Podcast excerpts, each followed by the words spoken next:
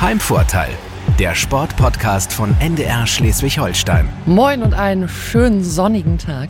Hier ist eine neue Folge unseres Sportpodcasts Heimvorteil mit einer urlaubenden Hanna Böhme trotzdem am Telefon. Moin Hanna. Guten Morgen. Sehr schön, dass du trotz Urlaub äh, natürlich Zeit hast für unseren kleinen Talk. Ja, klar. Es ist ja so im Moment Schleswig-Holstein schwitzt, es ist warm und äh, wo kann man sich dann am besten aufhalten? Am und auf dem Wasser. Ähm, und deswegen bin ich besonders froh, dass wir diese Woche so einen tollen Gastgeber haben, der mich eingeladen hat ans Olympiazentrum Schilksee. Und zwar direkt mit Blick aufs Wasser. Es war richtig fein. Ähm, ich habe Windsurfer Vincent Langer getroffen und äh, klar, ne, der ist halt sonst immer nur auf dem Wasser unterwegs. Da mussten wir aber zumindest den Blick aufs Wasser haben. Das war sehr fein. Hat Spaß gemacht? Ja, definitiv. Ähm, nicht nur der Ausblick, auch mit ihm zu quatschen. Das hat äh, sehr viel Spaß gemacht, weil, naja, Vincent ist ja noch jung auf jeden Fall, aber hat äh, schon in seiner Karriere einiges erlebt, ist schon lange dabei, äh, ist mehrfacher Welt-Europameister und Europameister, deutscher Meister, also hat irgendwie mehr oder weniger alles schon mal abgeräumt, was es irgendwie abzuräumen gibt und ist immer noch mit dabei, aber ähm, ist mittlerweile eben nicht nur in Anführungsstrichen Profisportler, sondern ist zum Beispiel jetzt auch Landestrainer für die Jugendlichen, ähm, was den Bereich Windsurfen angeht. Also ne, da gibt's auf jeden Fall viel zu erzählen, weil sich da natürlich auch in seinem Leben dann einiges geändert hat. Und ähm, wir haben zum Beispiel darüber gesprochen, das fand ich einen sehr interessanten Aspekt, dass es nicht mehr reicht, einfach in Anführungsstrichen nur Profisportler zu sein. Also Vincent ist zum Beispiel auch super aktiv, irgendwie was Social Media angeht, bei Instagram, hat auch einen eigenen Podcast. Ähm, also da reicht's eben nicht mehr, wie er sagt, mit den Randsportarten oder in den Randsportarten da irgendwie mit Profisport so sein Geld zu verdienen, sondern du musst natürlich irgendwie gucken, wie du zur Rande kommst, gerade in Corona-Zeiten. Wie hältst du da zum Beispiel die Sponsoren ähm, ich wollte gerade sagen, also die Social-Media-Kanäle sind ja dann immer auch wichtige Werbeplattformen, genau, gerade für diese Sportarten. Ne? Ja, ja, genau. Und da ist ja schon ein großer Experte und kann da viel zu erzählen, kann und hat auch erzählt, wie es dann eben jetzt in der Corona-Phase für ihn war berichtet aber auch davon, so als kleiner Teaser vorab, von seiner viermonatigen, vier Monate alten Tochter, die an dem Tag, als wir uns getroffen haben, erstmal schön die Windel voll gemacht hat. Auch darüber sprechen wir. Und du hattest ja auch noch so eine tolle Frage.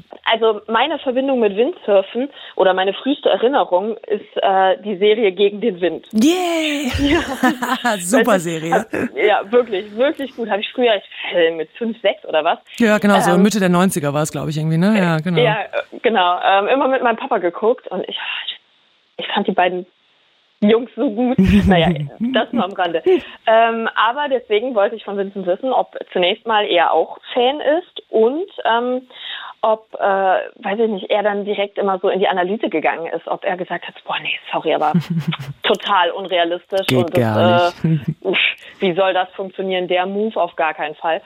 Äh, ja, das war, das war meine Frage. Ja, und da ist eine super Antwort bei rausgekommen. Also ich verrate jetzt noch nicht genau die Antwort zu deiner Frage, aber rausgekommen ist unter anderem, dass er eine kleine Sprechrolle hat in dem bald rauskommenden Kinofilm zu Gegen den Wind.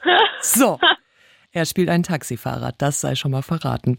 Ähm, ja, auch darüber haben wir gesprochen. Also wie du siehst, ähm, es war äh, thematisch sehr viel dabei. Es war vieles auch irgendwie ein bisschen lockerer, das macht das Wetter natürlich auch. Aber es ist ja auch so bei unserem Sportpodcast, wir äh, kümmern uns natürlich und sprechen auch über ernsthafte Themen. Und da war die letzte Folge, fand ich super interessant. Du hast Matthias Faut getroffen, ähm, den Psychologen bei Holstein Kiel. Genau, der einfach auch eine wichtige Aufgabe hatte, natürlich in dieser Saison. Irgendwie da die Jungs mental sag mal, bei Laune zu halten. War natürlich ein ganz schön hartes Stück Arbeit jetzt in den vergangenen Wochen und Monaten. Und das war, fand ich auch, also ein super bereicherndes Gespräch und ähm, tolle Einblicke bekommen, auch so, wie man mit Enttäuschung umgeht und was ja, und das habe ich beim letzten Mal auch schon gesagt, was ja natürlich universal über jede Sportart zu legen ist. Ne? Jeder Sportler, jede Sportlerin hat mit Enttäuschung zu tun und wie sich das einfach auch verändert im Leistungssport und wie Sportler geschult werden und geschult werden müssen eigentlich auch, um damit umzugehen. Ja, das war auch eine sehr spannende Folge, die sich gerne nochmal angehört werden kann. So, ja, und vor allen Dingen, du hast es gesagt, ich glaube, es ist für jeden, der das jetzt hört, der einfach in Anführungsstrichen nur Fan ist oder eben dann Sportler ist, Trainer, was auch immer, ähm, was, was man immer mal wieder rausholen kann. Also deswegen da große Empfehlung und jetzt viel Spaß mit Windsurfer Vincent Langer. Heimvorteil der Sportpodcast von NDR Schleswig-Holstein. Ich glaube, sonniger und wärmer geht es kaum. Wir haben äh, gleich die 30 Grad erreicht hier in Schilksee, wo wir heute sind am Olympiazentrum, zu dem uns unser heutiger Gastgeber Vincent Langer eingeladen hat. Moin Vincent. Hallo, schön, dass ihr hier seid. Ja, es ist, ich muss es kurz beschreiben, echt einer der perfektesten Orte, die wir jetzt in unserem Heimvorteil-Podcast bislang haben. Wir sind äh, in deinem Büro, aber der Außenbereich, der Balkon und gucken komplett auf den Olympiahafen. Ähm, mega. Warum ist das hier? Warum hast du gesagt, das ist mein Heimvorteil? Warum sollten wir uns hier treffen? Ähm, ich bin seit Oktober letzten Jahres Landestrainer ähm, für den Seglerverband Schleswig-Holstein, für, für den Windsurf-Nachwuchs. Das heißt, ich kümmere mich um die Jugendlichen so bis 17 Jahre. Und ähm, hier haben wir unser Büro, was du gerade schon erzählt hast, im Olympiazentrum mit einem wirklich wunderschönen Ausblick. Ähm, wir haben hier sogar ein kaltes Glas Wasser. So. So, und ähm, das ist einfach, glaube ich, so der perfekte Ort, um heute ähm, bei fast 30 Grad, wie du schon gesagt hast, mit einem wunderschönen Ausblick hier ein bisschen zu schnacken. Also es ist auch so, es wird natürlich hier auch ein bisschen gearbeitet, deswegen im Hintergrund hören wir nochmal einen Rasenmäher, wir fahren ein paar Autos lang. Ähm, nimm uns doch aber mal kurz ein bisschen mit, was ist hier los? Was sehe ich hier alles? Ja, also ähm, Schilksee ist natürlich der Olympiahafen und hier ist gleichzeitig der Olympiastützpunkt. Das heißt, alle leistungsorientierten Segler der olympischen Klassen sind im Moment hier beziehungsweise trainieren hier als Standort. Manche sind natürlich jetzt gerade unterwegs, bereiten sich schon für die Olympischen Spiele vor, sind vielleicht noch irgendwo im Süden oder vielleicht im Norden, in Aarhus. Da gibt es auch eine starke Trainingsgruppe. Aber grundsätzlich zentriert sich hier sozusagen ähm, die Leistungsspitze des deutschen Segelns. Und darum sind natürlich auch wir Windsurfer hier. Ähm, und wir haben hier wirklich ideale Trainingsbedingungen. Ähm, wir haben hier äh, die Strander Bucht. Die Strander Bucht bietet wirklich extrem schwierige Bedingungen ähm, zum Windsurfen, aber auch zum Segeln. Und das macht es dann natürlich, wenn man zu anderen Revieren kommt, ein bisschen einfacher. Und darum sind wir hier. Plus wir haben hier natürlich die ganze Infrastruktur. Wir haben hier eine Sporthalle, wir haben hier Krafträume. Wir haben hier gerade, oder ich habe hier gerade ähm, mein Schlauchboot, womit ich ähm, dann auch das Training geben kann, wenn ich nicht selber mit auf dem Wasser bin. Das heißt, wir haben hier wirklich alles, ähm, was wir brauchen, um eine richtig gute Jugendarbeit zu machen. Und ich habe hier alles, um mich auch selber noch auf die Wettkämpfe vorzubereiten. Und darum bin ich fast jeden Tag hier. Ja, okay, perfekte Kombination. Dann sag uns doch mal, zum Beispiel heute dieser Tag, ähm, wie sieht der dann bei dir so aus? Ein ganz typischer Tag hier am Olympiazentrum. Ähm, ein ganz typischer Tag ist bei mir, ich stehe so zwischen 5 und 6 Uhr auf. Das liegt daran, dass ich im Moment eine vier Monate alte Tochter habe. So, das heißt, da geht der Tag immer relativ früh los. Ja. Und dann war ich kurz mit Jule, das ist meiner Freundin, ähm, am Strand. Wir waren schwimmen. Ne? Sie hatte die Kleine. Ich habe meine erste kleine Sporteinheit gemacht. 30 Minuten, 35 Minuten war ich schwimmen. So, äh, dann haben wir kurz am Strand gefrühstückt. Das machen wir nicht oft, aber manchmal kann man halt sowas machen. Und dann haben wir uns jetzt getroffen. Hiernach geht es für mich in den Kraft Kraftraum, so eine 45 Minuten Sporteinheit und danach ist eigentlich offizielles Landeskadertraining.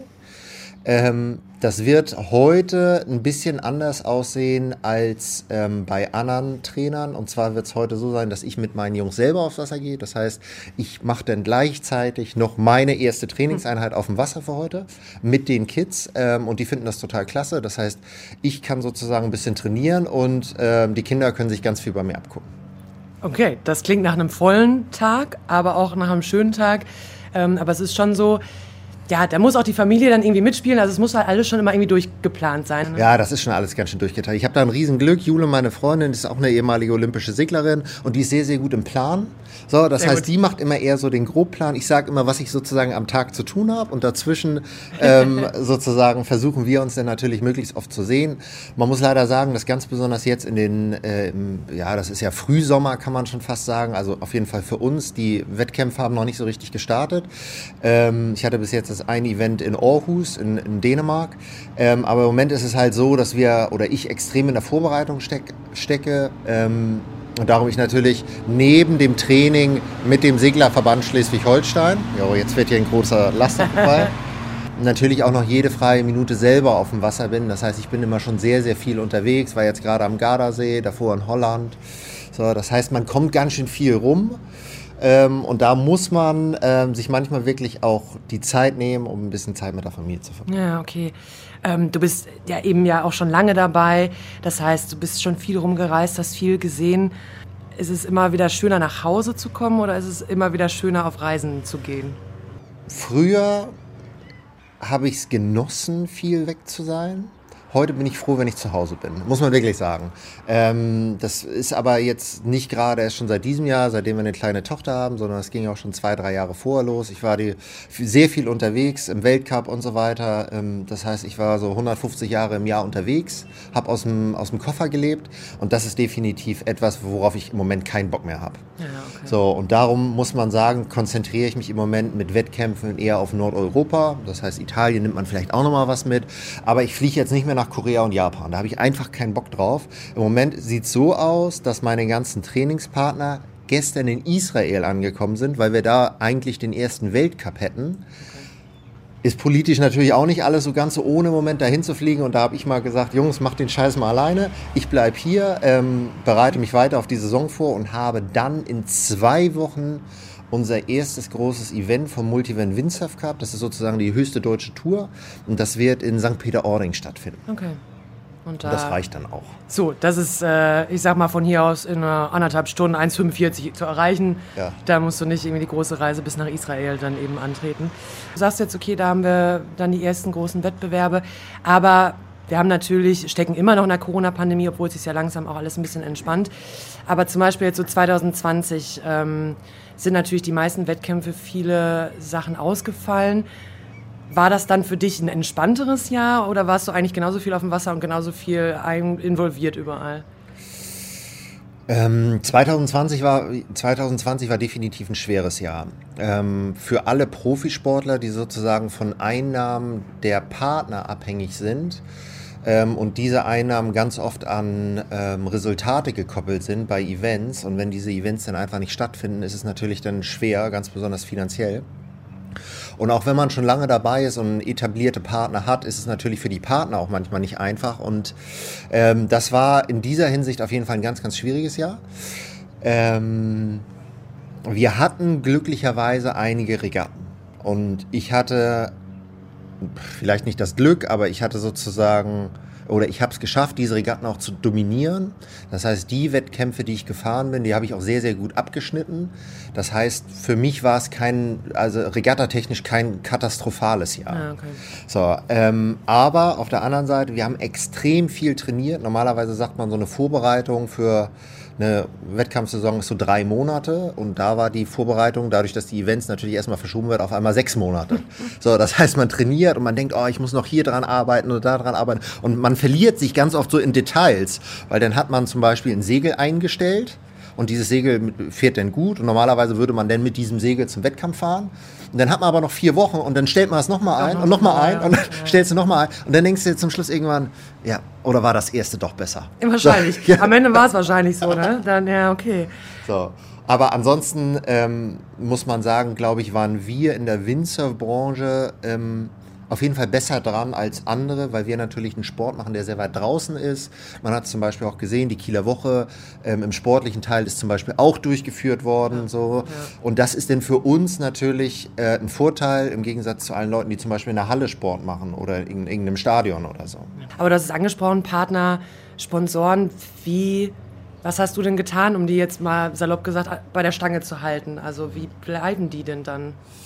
Ja, also man muss sich dann, ähm, man muss natürlich irgendwie versuchen, einen Mehrwert zu schaffen für die Partner, dass es, die, dass es für die sozusagen trotzdem noch lohnt, das Logo äh, auf meinem Segel, auf meinem Brett, auf meinem Neoprenanzug zu haben. Und dann gibt es halt verschiedene Marketing- bzw. Sponsor-Events. Ich biete denen sozusagen Aktionstage an, dass ich in die Firmen gehe. Ich bin eigentlich ähm, Geschichts- und Sportlehrer.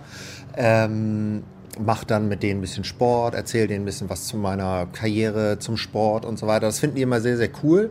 Plus man muss sich überlegen, okay, was kann ich noch machen? Und da ist natürlich Social Media ein ganz, ganz wichtiger Punkt. Das heißt, man produziert kleine Videos, man macht viele Bilder und so weiter und versucht dort Reichweite zu generieren. Und durch diese Reichweite hat der Sponsor dann natürlich auch einen Nutzen und dann ist das für den auch okay.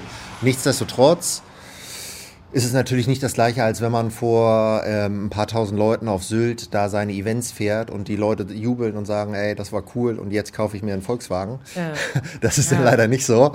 Ähm, aber ähm, man muss sich da halt verschiedenste Sachen überlegen und ähm, bei mir hat es einigermaßen gut geklappt. Ich weiß, dass viele Leute ähm, das da deutlich schwerer erwischt haben und Ähm, ja, ich hoffe, dass wir jetzt dieses Jahr dann äh, möglichst schnell jetzt auch in die Saison starten, weil die ersten zwei Events wurden jetzt auch schon verlegt. Ja. Ja, aber wir haben auf jeden Fall die Zusage, dass die in den Herbst verschoben werden. Das heißt, die werden schon noch irgendwann kommen. Aber es ist, wenn ich das so höre, ähm, rein Profisportler sein funktioniert wahrscheinlich dann auch heutzutage einfach kaum. Ne? Also du musst dir schon halt eben noch überlegen, okay, Social Media muss ich noch machen. Du hast zum Beispiel auch noch mit dem Kumpel noch einen Podcast irgendwie. Ne? Also da ist bei dir passiert da super viel.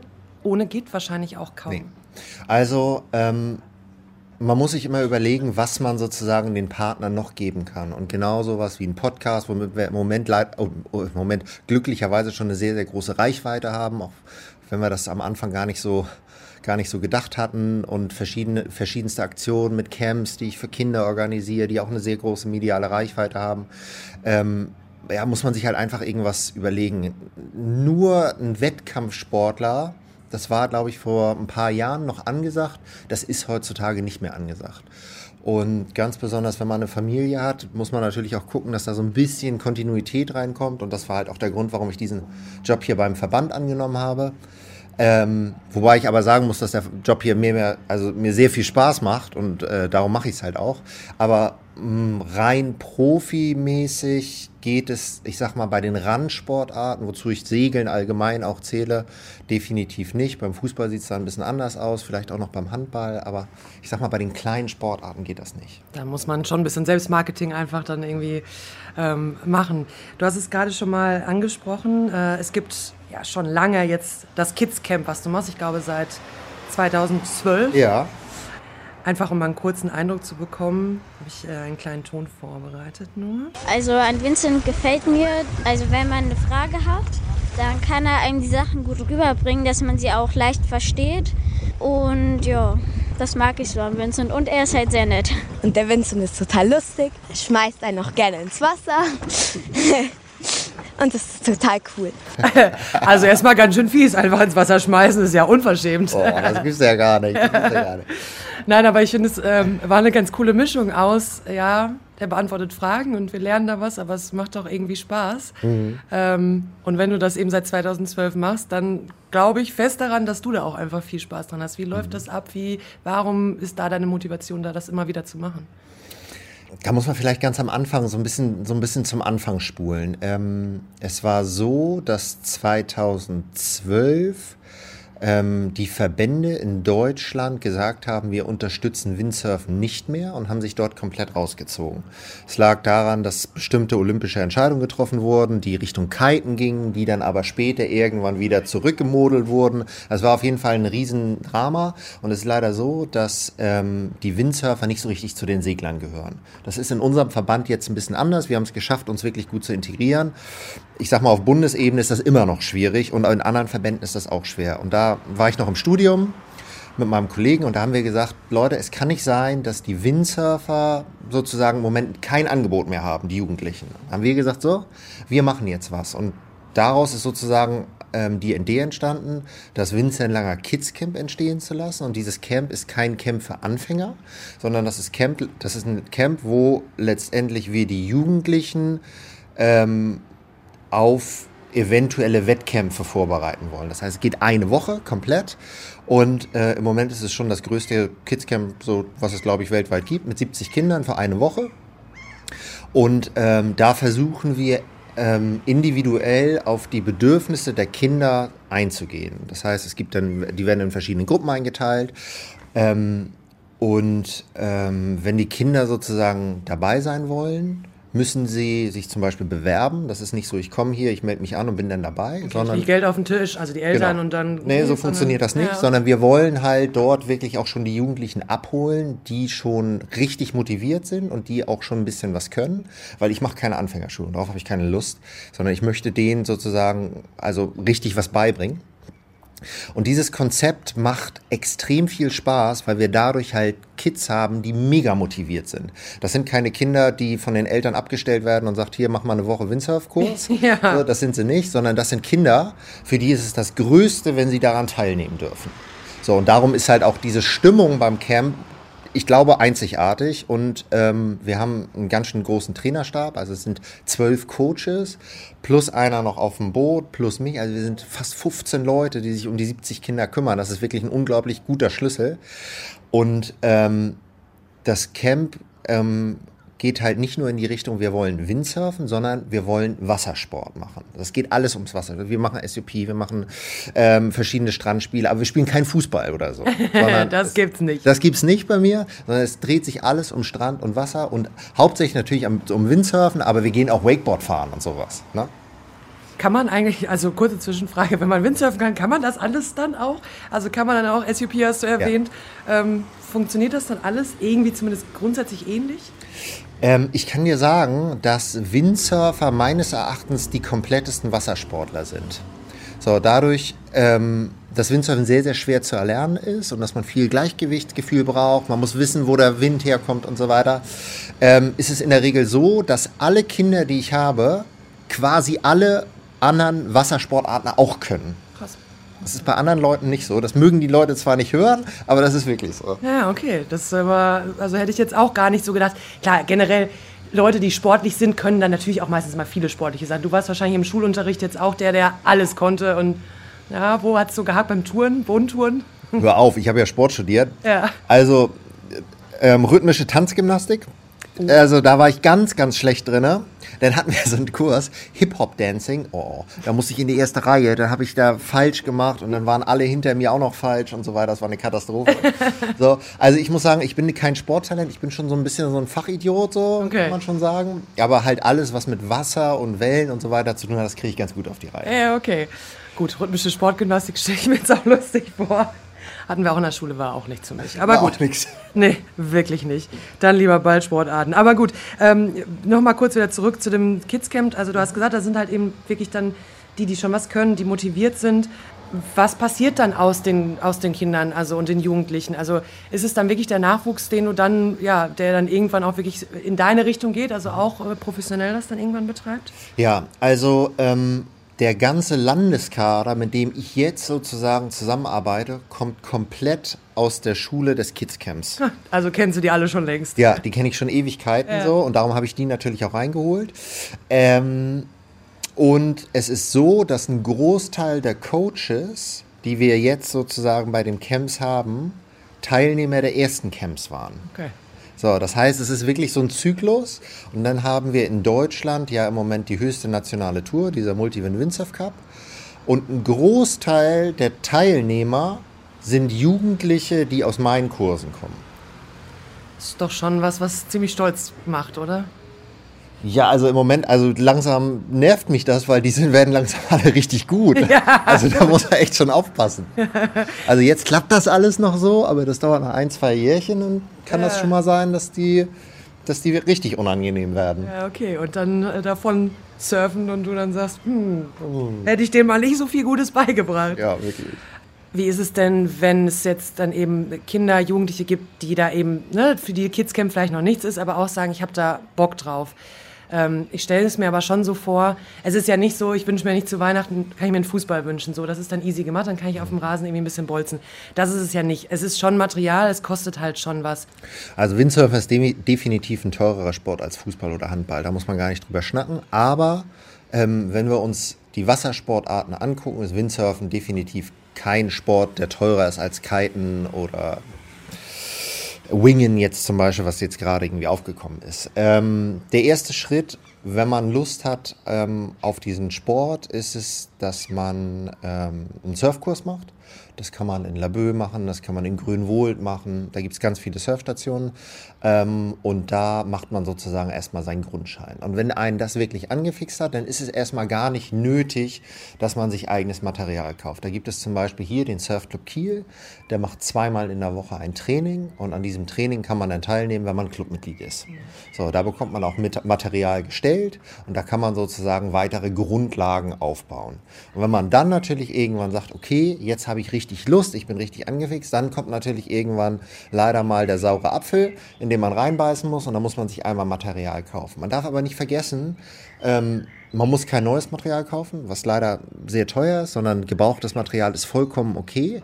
Und dieses Material kann man immer wieder weiter verkaufen. Natürlich ist eine große Anfangsinvestition. Ich sag mal, das sind wahrscheinlich anderthalbtausend Euro. Aber diese anderthalbtausend Euro sind nicht weg. Jetzt haben wir über Kinder, Jugendliche gesprochen. Ist Windsurfen auch was, was man lernen kann noch, wenn man, ich sag mal so wie ich, dann 34 ist? Hm. Also definitiv. Windsurfen ist, muss man leider sagen, ein sehr harter Sport. Das ist eine harte Schule, ähm, durch welche man durch muss, um letztendlich Spaß zu haben. Ich kann dir sagen, sobald du das erste Mal im Gleiten warst, in den Fußschlaufen gestanden hast und im Trapez eingehakt bist, möchtest du nichts anderes mehr machen. da hinzukommen, ist aber sehr mühselig. Und darum ist es im Moment so, dass viele Erwachsene sich das nicht mehr antun möchten und darum lernen sie kiten. So, weil das natürlich deutlich einfacher ist, ein bisschen entspannter, weniger Material.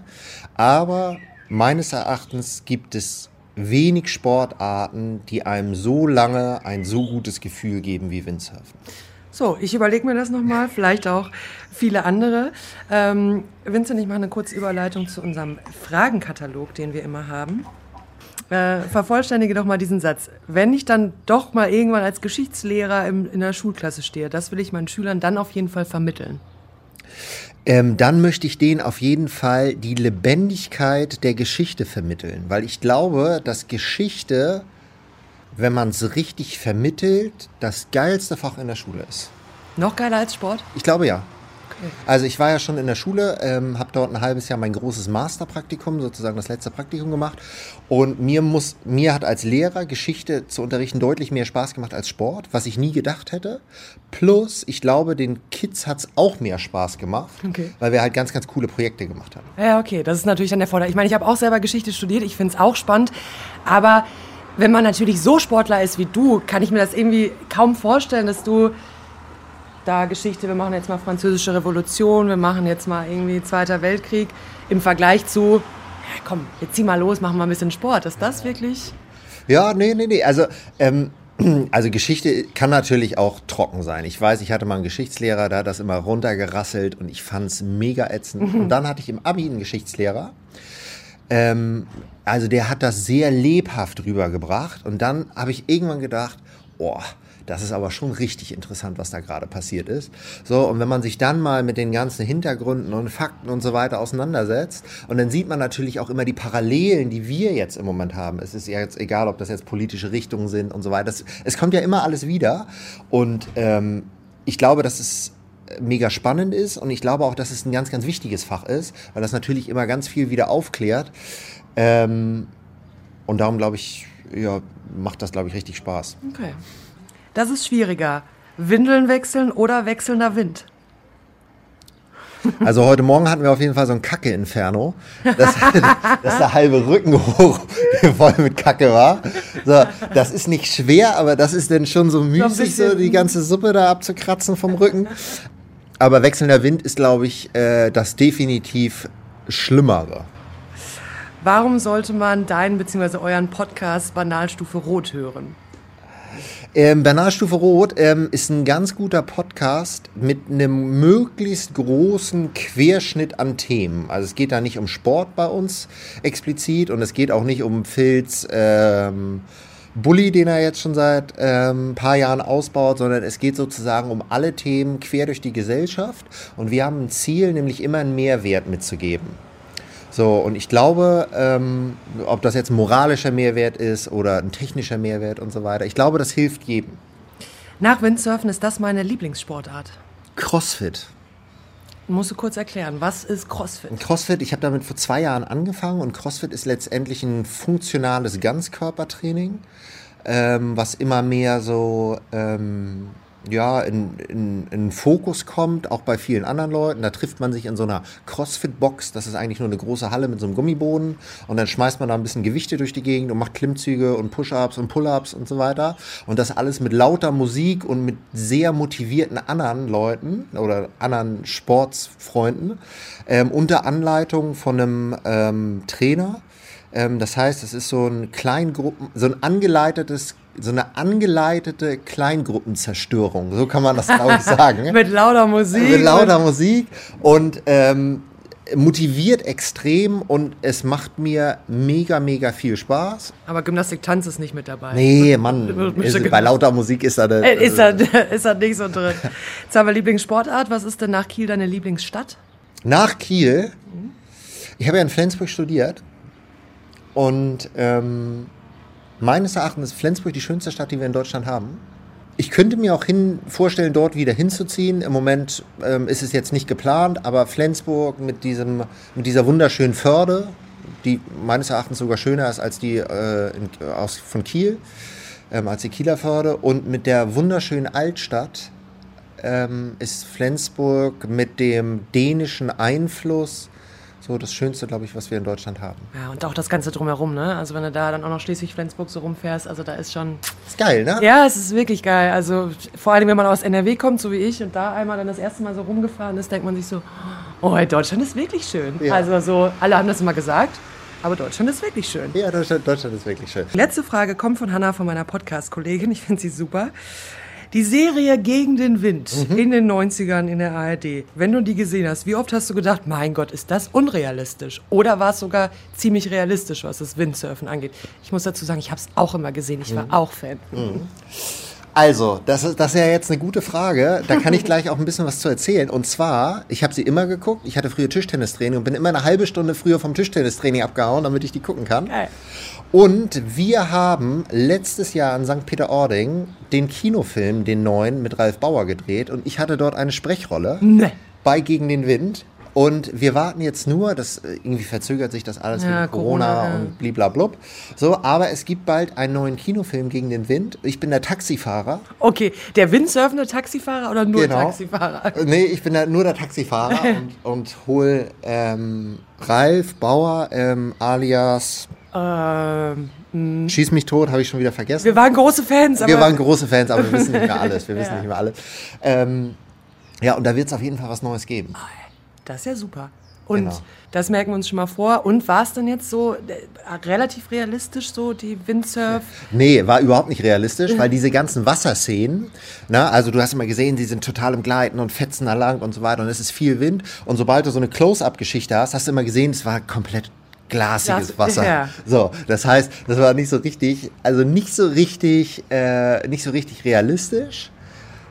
Aber nichtsdestotrotz war es, glaube ich, so mit die geilste Serie, die es jemals gab, oder? Ich fand es ja auch super. Es hat, finde ich, auch dazu geführt, klar, also in meiner Erinnerung, als ich auch kleiner war, Surfer waren schon immer irgendwie cool.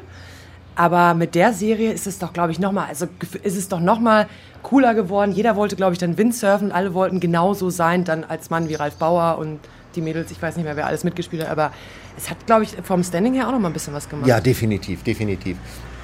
Also so eine Fernsehserie bräuchten wir jetzt eigentlich auch wieder übers Windsurfen und dann wird es noch mehr bergauf gehen, wobei wir uns im Moment schon gar nicht beschweren können, weil die Strände sind voll mit Windsurfern und ähm, diesen Einbruch, den wir, muss man wirklich sagen, nach 2000 hatten, der ist definitiv nicht mehr da. Im letzten Jahr wurden mehr Windsurfscheine, Grundscheine ausgestellt als jemals in der Geschichte zuvor. Also Windsurfen ist wieder auf dem Vormarsch und Windsurfen ist auch wieder cool. Ich glaube, das merkst du vielleicht auch. Man sieht schon ab und zu mal wieder mehr. Voll. Ähm, und wir haben da auf jeden Fall eine ganz, ganz gute Entwicklung im Moment. Gibt es denn da eigentlich so ein bisschen Konkurrenz so dann, oh, jetzt sind da wieder so viele Kitesurfer unterwegs und keine Ahnung was. Also ist da so ein bisschen mal, Kitesurfer sind cooler, Windsurfer sind cooler oder wie läuft das so in der Szene? Also es ist genauso wie bei den, ich glaube so ein bisschen bei den Skifahrern und bei den Snowboardern. Ja, also wir sind so die Windsurfer, also ich sage immer so, wir sind die Dinosaurier. So, wir waren schon immer da. Ähm, wenn man jetzt die Wellenreiter noch dazu nehmen würde, würden die Wellenreiter sagen, ey, nee, wir waren Wir schon waren immer da. eher, genau. ja. Ja, ähm, und dann, ähm, man muss aber sagen, dass äh, Kiten und Windsurfen sich da, glaube ich, im Moment schon ganz gut ergänzt. Klar, mir gehen auch manchmal ein paar Kiter auf, den, auf die Nerven, wenn sie da mit ihren langen Leinen in der Brandungszone rumschwimmen. So, das ist nervig so. Ähm, aber ansonsten ähm, ist das, glaube ich, schon ein sehr harmonisches Zusammenleben, was wir hier im Moment auf dem Wasser haben. Was aber auch daran liegt, dass wir natürlich hier große Spots haben und viel Platz haben. Wenn man irgendwo ist, wo wenig Platz ist, dann äh, muss man es halt einfach immer trennen, weil es ansonsten immer nur, äh, nur Ärger gibt. Ja, okay. Dann kommen wir schon langsam zum Schluss. Wir kommen noch mal ein bisschen Richtung Ausblick Zukunft. Ähm, das ist ja so, 2024 bei Olympia tut sich ja ein bisschen was im Bereich Windsurfen. Da bist du dann der größere Experte. Ist es was, wo du sagst, boah, erstens wichtig und richtig, dass es passiert und was dich reizt, vielleicht noch als Aktiver oder Trainer oder Fan oder wie ist dein Blick Richtung 2024? Also als Fan mit Sicherheit, als Aktiver definitiv nicht, weil ich nicht die olympische Klasse fahren möchte. Die olympische Klasse ist eine Einheitsklasse. Ähm, und ähm, ich arbeite mit anderen Partnern zusammen, die dieses Material sozusagen nicht produzieren. Das heißt, für mich kommt es nicht in Frage. Aber das beziehungsweise die neue olympische Disziplin, die wir jetzt haben, eine fäulende Klasse, die ist auf jeden Fall ganz, ganz attraktiv und ist sehr zuschauerfreundlich und man kann es bei ganz, ganz wenig Wind machen. Das heißt, die Entwicklung, die wir im Moment haben in dieser neuen Klasse, ist ganz, ganz positiv. Ähm, nicht nur im Windsurfen, sondern auch im Kiten, weil die ja jetzt auch erstmalig 2024 eine Medaille bekommen haben. Und das ist auf jeden Fall eine ganz, ganz gute Geschichte für, ähm, ich sag mal, den Fun-Wassersport. So kann man das, glaube ich, sagen. Ähm, und ich bin mir ziemlich sicher, dass wir in Deutschland dort auch Athleten haben werden, ähm, die dann an den Start gehen werden mhm. bei den Olympischen Spielen, weil im Moment sind, ist Windsurfen ja auch noch olympisch mit einer anderen Disziplin und da gibt es im Moment in Deutschland keinen, der sozusagen an den Start geht. Das ist ein bisschen traurig, aber für 2024 ähm, gucken wir, glaube ich, in eine sehr, sehr positive Zukunft. Mhm. Ist es dann was, so vom Verständnis, du als, als Landestrainer dann auch hier, gäbe es vielleicht dann die Möglichkeit oder habt ihr vielleicht dann hier schon Leute, wo du sagst, mhm. das könnte in die Richtung gehen? Ja, also definitiv ähm, habe ich in meiner Gruppe zwei Jungs, die dort potenziell schon ich sag mal, auf dem richtigen Weg sind. Man muss das immer noch mal so ein bisschen, man darf nicht sagen, hier, die fahren zu den Spielen und so weiter. Das finde ich auch immer so ein bisschen affig, weil wir haben jetzt auch einige bei uns im, hier im Verband, die sagen hier, Olympia, here we come, so, das ist, es ist noch zwei Jahre, da muss man immer, die, immer den Ball flach halten. Das, ähm, das ist, glaube ich, immer auch wichtig, so, nicht, nicht so, nicht so solche Höhenflüge zu bekommen. Ähm, aber es ist definitiv so, dass ich in, aus meiner Gruppe dort Athleten habe, die eventuell die Möglichkeit hätten, vielleicht sich da zu qualifizieren und dann Deutschland zu vertreten. Das muss man natürlich alles nochmal gucken. Die Frage ist aber auch, ob ich dann noch als Trainer da tätig werden möchte überhaupt, ähm, weil ich jetzt natürlich Landestrainer bin. Das heißt, ich kümmere mich um die Jugendlichen und um dann zu den Olympischen Spielen zu kommen, müsste man Bundestrainer sein. Das heißt, man würde auch nicht mehr für den Landesverband arbeiten, sondern für den Bundesverband. Und das sind immer so ein bisschen andere Strukturen. Und da muss man halt se sehen, ob man sich da sozusagen in dieser Rolle verwirklichen kann. Und das sehe ich bei mir im Moment noch nicht. Liegt einfach daran, dass ein Bundestrainer sehr, sehr viel unterwegs sein muss. Und ich war schon in meinem Leben lange genug unterwegs ja. und möchte eigentlich eher hier bleiben. Ähm, das ist natürlich auch traurig, weil dann muss ich natürlich irgendwann meine besten Jungs an die anderen abgeben. So, ja. so das finde ich natürlich ätzend. So, das heißt, ich muss mal gucken, vielleicht behalte ich die auch einfach weiter. ich geht ja auch irgendwas. Wir haben schon ein bisschen jetzt über Zukunft gesprochen, da habe ich auch noch einen abschließenden Ton. Früher gab es den äh, Surfclub Kiel, da war mein Vater sehr aktiv und der hat mich halt an diesen Sport herangeführt. Dann kamen mit 11, 12, 13 die ersten Regatten, es kam der Landeskader, es kam der Olympiakader und dann habe ich mich mit 21 spezialisiert auf die Disziplin Slalom und seitdem mache ich das jetzt, bin jetzt 29 und möchte ganz gerne noch ein, zwei Jährchen ranhängen. Also es ging erstmal vor allen Dingen nochmal um deine Karriere, wie alles losgegangen ist. Ja. Ähm, vor allen Dingen fand ich aber super ich bin 29, wir noch ein, zwei Jahre machen. Ja, also ich habe früher mal gesagt, ich möchte bis 30 und dann möchte ich Lehrer werden. Das Problem ist, also ich bin ja im Moment noch auf jeden Fall konkurrenzfähig. Äh, und man kann immer so schwer loslassen. Das ist wirklich, das ist wirklich echt ein Problem. Ähm, und ach, ich weiß, es ist. Ja, aber es schwer. musst du ja, also ich meine, ne, wenn, wenn du an dem Punkt bist, wo du sagst, ich kann da noch mithalten. Ja, das Problem ist, ich kann ja manchmal sogar noch mehr als mithalten, ja. sondern so, ja. und da muss man sich halt überlegen, okay, höre ich jetzt auf oder höre ich nicht auf? So, und ähm, ich habe halt im Moment sehr, sehr gute Partner, mit denen das halt auch alles viel Spaß macht. Und ähm, die finden das halt auch cool, was ich mache. Und im Moment ist es ja zum Glück auch so, dass wir Lehrermangel haben. Das heißt, ob ich jetzt mit 35 oder mit 37 anfange, ist auch erstmal wurscht. Und darum mache ich jetzt, ich sag mal, noch mal ein, zwei ein, Jahre. Zwei Jahre. Sehr gut.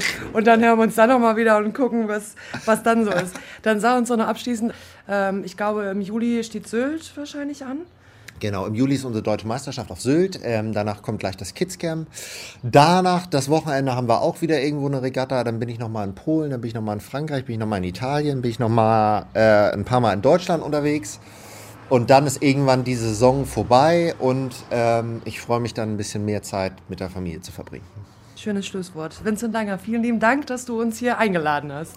Schön, dass ihr da wart. Heimvorteil, der Sportpodcast von NDR Schleswig-Holstein.